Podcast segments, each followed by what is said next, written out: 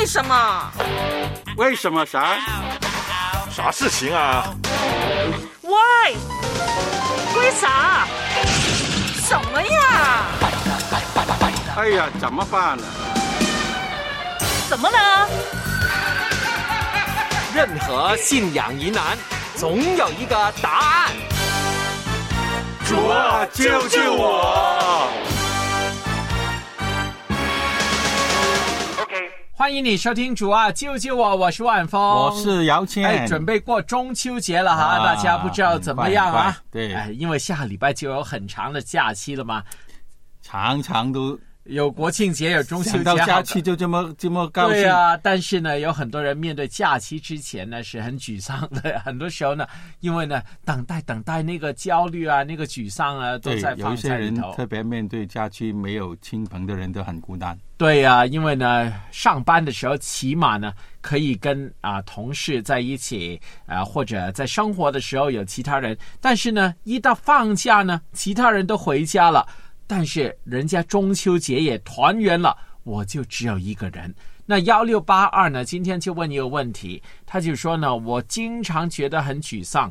很痛苦，但是我依然要跪在神的面前，把我的心事跟他诉说。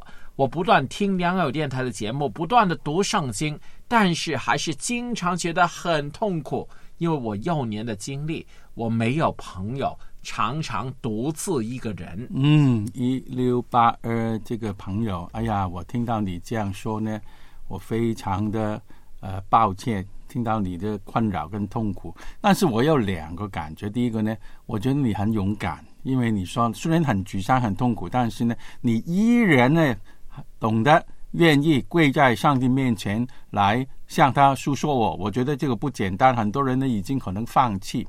那么第二个感觉呢，就是你的真实的状况。你说你很沮丧、痛苦，这个是我们人生呢，特别在生活里面常常有的这个呃遭遇、机遇的。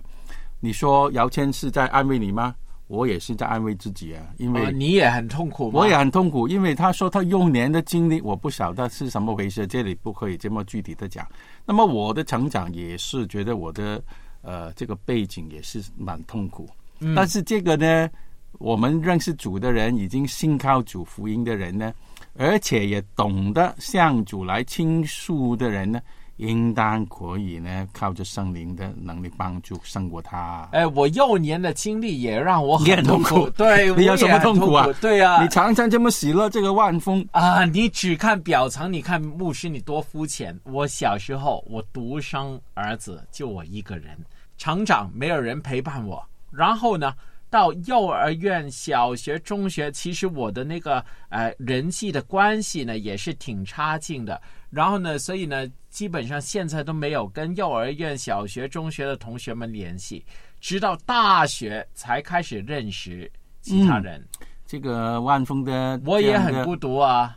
你现在不孤独咯，你只是说，哎呀，在大学以前，呃，什么情况让你呃独生子一个人？但是人生呢，比你更痛苦、更孤单的还有更多当然了，你每次我们不要，我们不要比较，好像这个一六八二的呃听众朋友呢，他的痛苦独自一人，我们可能有机会呃需要细心聆听他的啊，不是那么简单。嗯，对，可能也需要寻求一些辅导，还有呢，也要学习呃，慢慢接触我我觉得他懂得向主倾诉这这个呢是非常正面的，因为唯有上帝最了解他，最知道我们的痛苦，而且他也可以啊，这就圣灵来帮助我们。当然呢，你刚刚说看什么辅导啊，有呃你特别好的朋友去聆听，都是好事情，但是也比不上。你听我再说一遍，比不上我们直接向主来倾诉。懂得这个呢，我们就真的有圣灵的帮助。还有一个事情呢，就是你说你不断听良友电台的节目，很感恩，我们真真的愿意跟你知音牵手同行。但是呢，始终呢有真人也是重要的，我们始终也是隔了一层的收音机，不能够透过这个肉体的接触，例如握手啊、拥抱啊，这样去联系。其实如果一六八二呢，你有教会的生活比较正常健康的教会生活呢，尽尽量求主让你在教里面找到一个呃同性别的呃比较成熟的基督徒的弟兄或者是姐妹朋友呢。那么甚至连姚谦我做牧师，我也很孤单、很痛苦的。对啊，如果没有师母，或者说师母以外呢，有一个半个弟兄呢，他可以聆听，这个就是神透过他们来服侍我。我已经经常听你说话了，你继续说。哎，感谢主，我可以成为万峰的支持。主啊，救救我！好，继续回应零七二九的问题啊，他就说我是大学同学带领听福音信主的，信了六年，目前有教会的生活，也有团契的生活，读经半个小时，默想半个小时，灵修一个小时，但是呢，我也没有信仰的动力。我怀疑呢，就是因为好多的祷告，神都没有听。那可以怎样找回信仰的动力呢？嗯，这个呢也非常有意思的问题，提到那这个刚刚反过来刚刚反过来就是他有很多的陪伴了，也是没有信仰动力。不，他是一个非常有规律的人，因为你他你你你听他说零七二九说他每天读经半个小时，默想半个小时，什么都安排好，什么都有这种的规律。但是有时候呢，我们很有规律的人呢，好像变做一个机械人哦，那个就也是一个要反省的。我不是说你不需要这种规律，但是呃，有时候生活里面已经足够压力了嘛。如果我们呃念书的还读书的，哇，考试给我们压力，工作的更不用说了。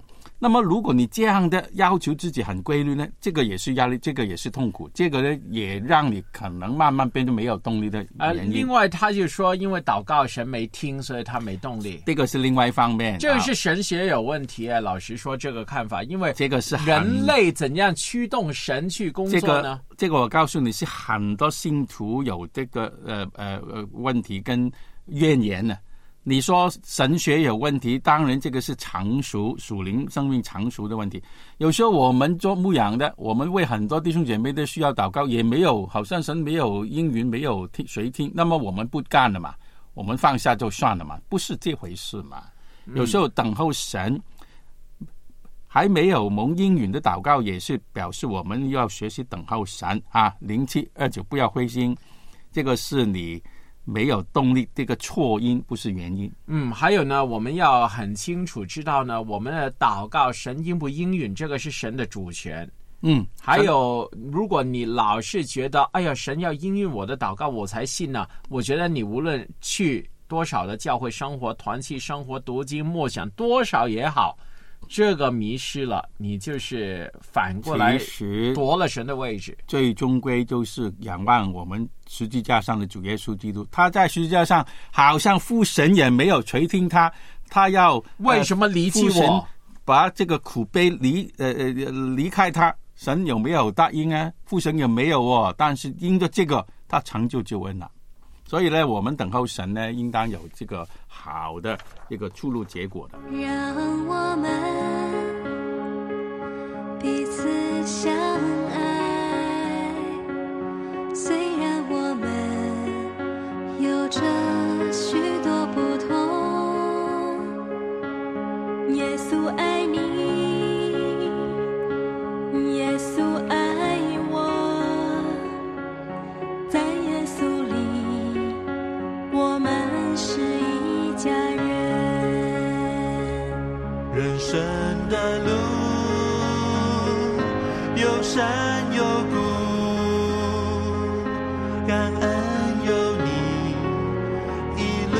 上陪着我，我愿成为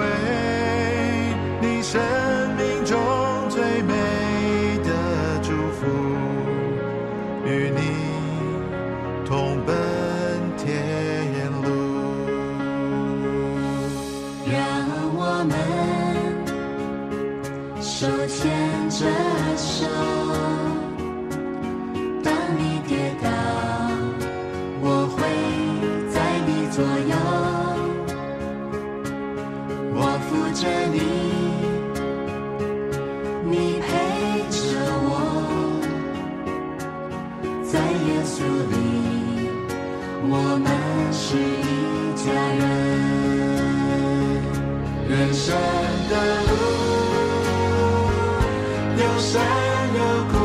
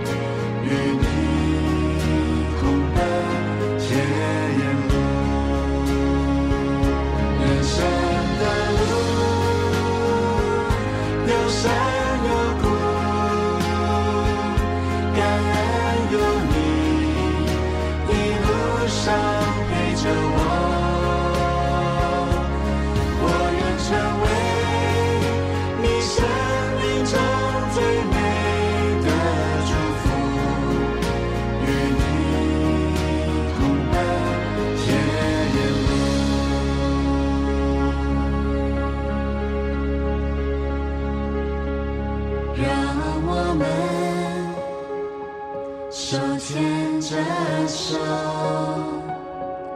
当你跌倒，我会在你左右，我扶着你，你陪着我，在耶稣里。我们是一家人，在耶稣里，我们是一家人，在耶稣里，我们是。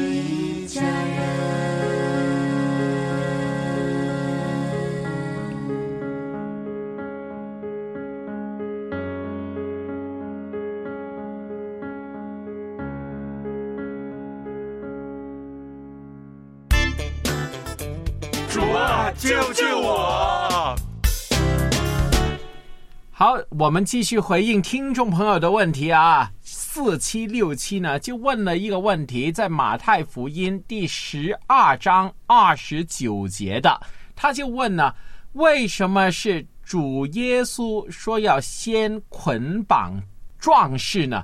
因为是不是壮士呢很健壮，或者像万峰那样肥胖呢？呃，就是还是说耶稣要先对付我们天然的罪性，还再进入我们进入真理呢？嗯，这个是圣经的问题。刚刚万峰说是记载我也说不清楚。马太福音十二章，这个事件的背景是有人说耶稣赶鬼呢是靠着鬼王啊，就是嗯别西卜来、呃他的助力财长啊。那么耶稣就说出这个比方，所以这个先捆绑壮士是一个比方，不是什么肥胖的问题啊。那么这个呢，耶稣的呃回答说，你要真的胜过撒旦魔鬼呢，你就要想到那个源头啊，最呃影响呃鬼魔影响人这个源头嘛。如果你不先抓这个鬼王，如果鬼鬼里面有有不同的层次，有小鬼，有大呃大明白。那么耶稣就说这个比方捆绑壮士就是这个意思咯。所以用我们华人的个说法就是呢，我们要呃赶走所有小鬼，就得先抓阎罗王。对，呃，我的普通话不好，我怎么擒呃小鬼先擒那个鬼王嘛？哦，对对对，所以要抓小鬼，先抓那个阎罗王啊。所以这个是一个属灵正战的一个意念哦，啊，所以所以那个壮士就是说，如果呢我要抢夺一个壮士的家去打劫他，我要先把那个壮士挡住，不然他就回打了嘛，把我杀掉了嘛，反杀了。对，所以整个比喻、整个事件呢，都是那个时候那些犹太教的领袖，他们嫉妒耶稣，觉得耶稣为什么有这种能力来驱鬼，所以他们就说：“哎，诋毁他，他是靠着鬼王赶赶鬼嘛。”所以耶稣才说出这个比方，他们就应当明白了。所以这个呃问题呢，不是说什么肥胖的外形啊，不要误会。这个是他就想多理解那个比喻嘛，我怀疑。他根本如果理解这个比喻，就不会这样的问的嘛。所以呢，我们呢看比喻的时候呢，有时候呢不要太看那个比喻里头的那个细节，因为它比喻里头还有一个比喻，那你抓了那个例子，就没抓准他的那个目标。对我非常同意万峰刚刚说这个，你我们对比喻应当有这种的解释的心态。比喻就是有它的限制。如果我们将基督的跟教会的关系，就跟那个夫妻关系连起来了，然后夫妻所有相处都挂钩去基督与教会那你就反过来用错那个比喻了，你就用那个例子来证明那个事实，而不是 反过来那个所以比喻解释的恰当呢，都需要有一种的智慧啊。主啊，救救我！好，再来一个老生常谈的问题啊。以挪士呢就问，为什么耶稣要咒诅那个没有结果的无花果树？就是马太福音啊，也是二十一章十八到二十二节，或者马可福音十一章十二到十四节。哇，这个很常见的问题。嗯，这个真的马可跟因为因为他们老是记载，我我想研究那个背景呢，就是很多时候呢，我们都觉得耶稣不应该去骂人呐、不应该伤害人呐、我觉得是不是因为我有些人更更离谱，说：“哎呀，耶稣咒诅这个无法果树，因为他肚子饿，他没有提供给他，所以他就咒诅他。”其实这个呢，上下文里呢，我们都找不出这种的理解。那其实这耶稣咒诅无花果树呢，无花果树是比喻他自己的天国的子民以色列民嘛。那么耶稣就是说，在自己的子民里面，如果他们不听从神，不相信神，他们是好像恶人一样，生活里面没有结果子。如果我们常常是落在这种光景里面，也不顺从呢，那么就面临到神的那种的咒诅啦。嗯，对，所以呢，去解经的时候呢，我们一定要很小心。就是呢，我们呢，经常好像呢，为耶稣设立了一个人设，就是耶稣呢，就是关怀啊、怜爱啊，耶稣就是怎样啊。但是很明显呢，在这里呢，耶稣也会做一些好像这个无花果树的故事呢，就好像觉得耶稣不太合常理。这个不是不合常理，其实整个故事呢，你可以理解是耶稣对当时宗教领袖他们的虚伪啊，耶稣不满意他们的圣殿里面充满种种的不合父神心意的事情，所以耶稣这个好像看起来、听起来比用一种比较激烈的方式来来教训他们，就是这个咒诅无法果树的比喻出但是但是他不喜欢宗教领袖，那跟无花果树有什么关系？那个无花果很无辜啊。这个无花果树还说一个比方，用那个自然界，他们没有按时候或者说在恰当的时候结果子来表达我们人，包括这些宗教领袖也好，我们信徒也好，我们教会也好呢。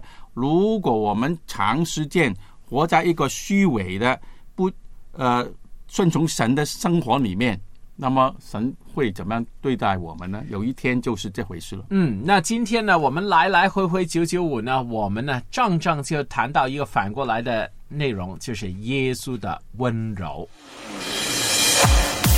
基督徒能吃血吗？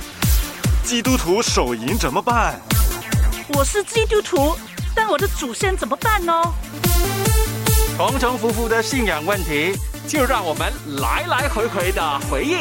求求老天你啊，救救我！主啊，主啊，主啊，救救救救救我！救救我！救救我！李叔叔，别这样子啰里啰嗦啦，去拿一杯水给我。喂喂，小峰，你这样要求我实在是太没有礼貌了吧？那我们做基督徒的要温柔有礼的，知道吗？哎呀，我才不要做一个温柔的人呢！啊您看看，耶稣就是太温柔啊，才会被人欺负的，所以他也会用严厉的口吻来骂人啊。哎哎，小峰啊，我看呢你是误会了这个温柔的意思啊。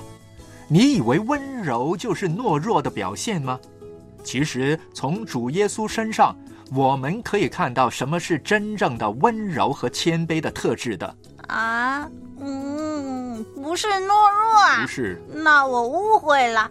好了，呃您说来听听吧。耶稣温柔的特质是什么呢？那第一，耶稣的温柔呢是带有一个清楚的使命感的，是要将世人从罪恶当中呢给释放出来。这个重大的使命呢，促使主耶稣勇敢、刚强、坚定而不气馁，能够呢随时的为真理来明辨的。嗯，那原来耶稣用温柔将世人从罪恶中释放出来呀。那么第二呢？好，第二方面，耶稣的温柔呢是向神绝对的信靠顺服。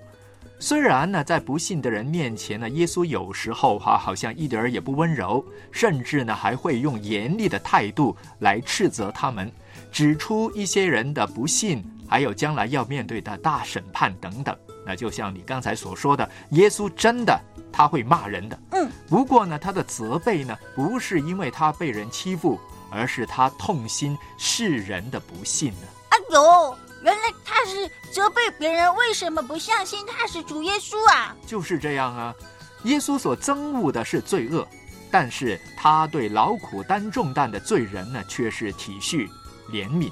所以耶稣说：“凡劳苦担重担的人，可以到我这里来，我就使你们得安息。”这经文呢，来自马太福音十一章二十八节。原来耶稣是用温柔来安慰罪人。李叔叔啊，还有没有第三点呢？哎，有啊。第三点呢，就是耶稣的温柔是不受个人感情上的得或者是失，或者是别人的褒贬所影响的。耶稣呢，只会专注在完成神的计划和顺从神的旨意之上。因此呢，他能够随时的向神发出真诚的感谢的。啊，是啊，记得耶稣被定的时候，也是温柔的向父神祷告，求神赦免定他的人呢。就是这样啊，没错啊。耶稣呢，他不会凶巴巴的叫人拿一杯水给我喝，啊，对吧？小峰不是这样的。呃，啊李叔叔，你在拿人家来调侃的。哈哈，谁叫你刚才这样凶的叫我倒一杯水给你啊？那如果你想成为一个主耶稣疼爱的信徒呢，你真的要学习主耶稣的温柔了。他在马太福音十一章二十九节这样说：“我心里柔和谦卑，你们当负我的恶，学我的样式，这样你们心里就必得享安息。”那你呢，要好好学习耶稣这种既刚强而又柔和谦卑的属性哈。哦继续努力了，小峰。哦，收音机旁边的听众朋友，我也希望呢，你们能够成为一个既温柔又谦卑的人，否定罪恶，怜悯罪人。今天我们的时间到啦，再见。好，主啊，救救我！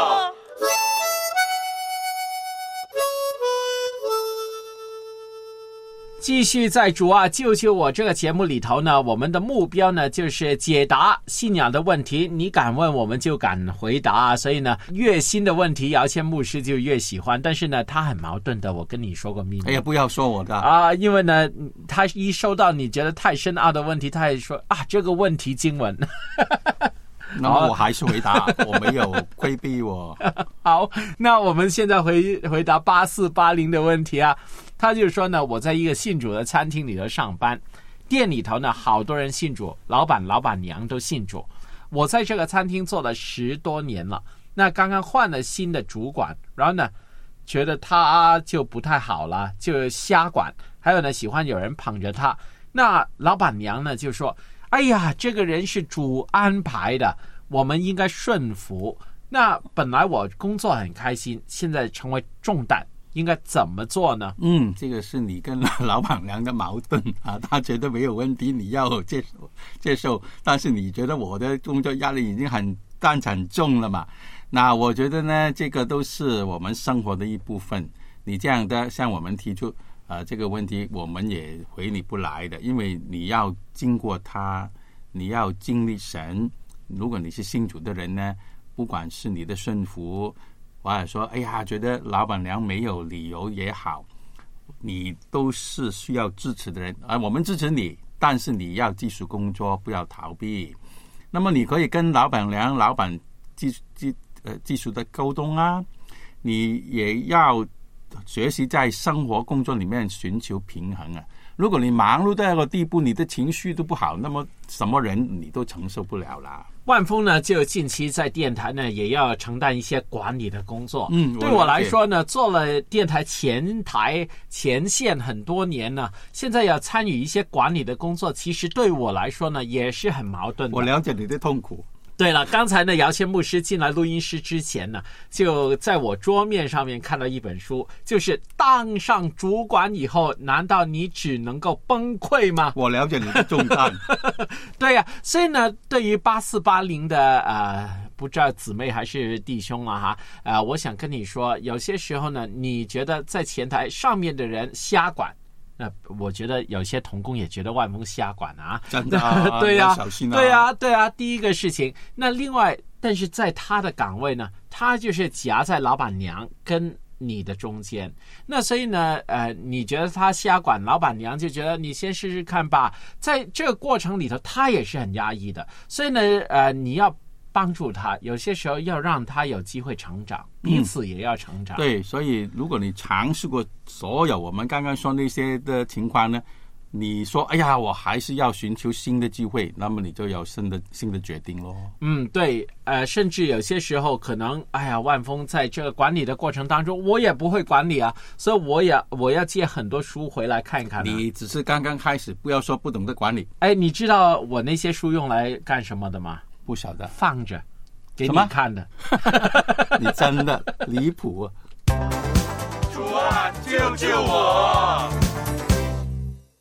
好，最后我们回应五二九八的问题啊，他呢就是说呢，哎呀，我呢现在呢就退休了，我就去了教会啊、想近距离感受耶稣的爱，因为之前呢我只是听良友电台的节目啊、差不多两个月了，我近距离接触教会以后，发现呢，哎呀，就完全跟良友电台说的不一样。良友电台经常说教会要彼此相爱啊，要彼此去关怀啊，但是我发现我去的教会好像一个小团体，对新人又很冷。你问他什么，都说你去看圣经吧。牧师啊、呃跟几个管事的关系不错，但是呢。呃，我就不知道教会里头发生什么事啊，什么教室啊，所有都不知道啊、我想参加诗歌班，然后他就说我没受洗，所以我就很晕啊。为什么两电台经常叫我去教会，但是教会会这样呢？哎呀，这个退休的听众朋友就就第一次发现教会的真相。嗯，那我告诉你，教会不是完美的地方，教会真的很多软弱。我记得一个呃比我年长的前辈牧师，他有一次有两次讲到啊，他说：“哎呀，很多人说我爱主耶稣，但是我不爱主的教会。”那么他说：“哎呀，教会是主耶稣基督的身体，怎么可以爱这个头？”不爱身体呢？哎呀，我很大的反省啊，因为我很多时候也跟你一样觉得，哎呀，教会为什么会乱七八糟弄到这个状况？但是我们还是要爱他，因为他是基督耶稣的身体。可能你你家里头可能也有附近的其他教会，那你也可以去试试看。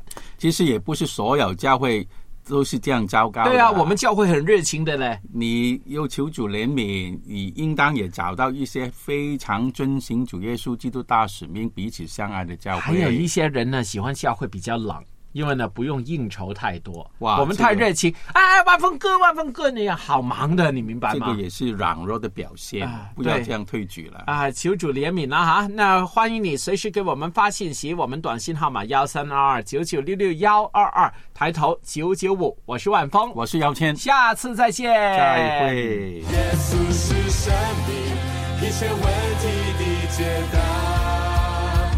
耶稣是生命，一些黑暗的亮光，将忧伤变为喜乐，将惧怕。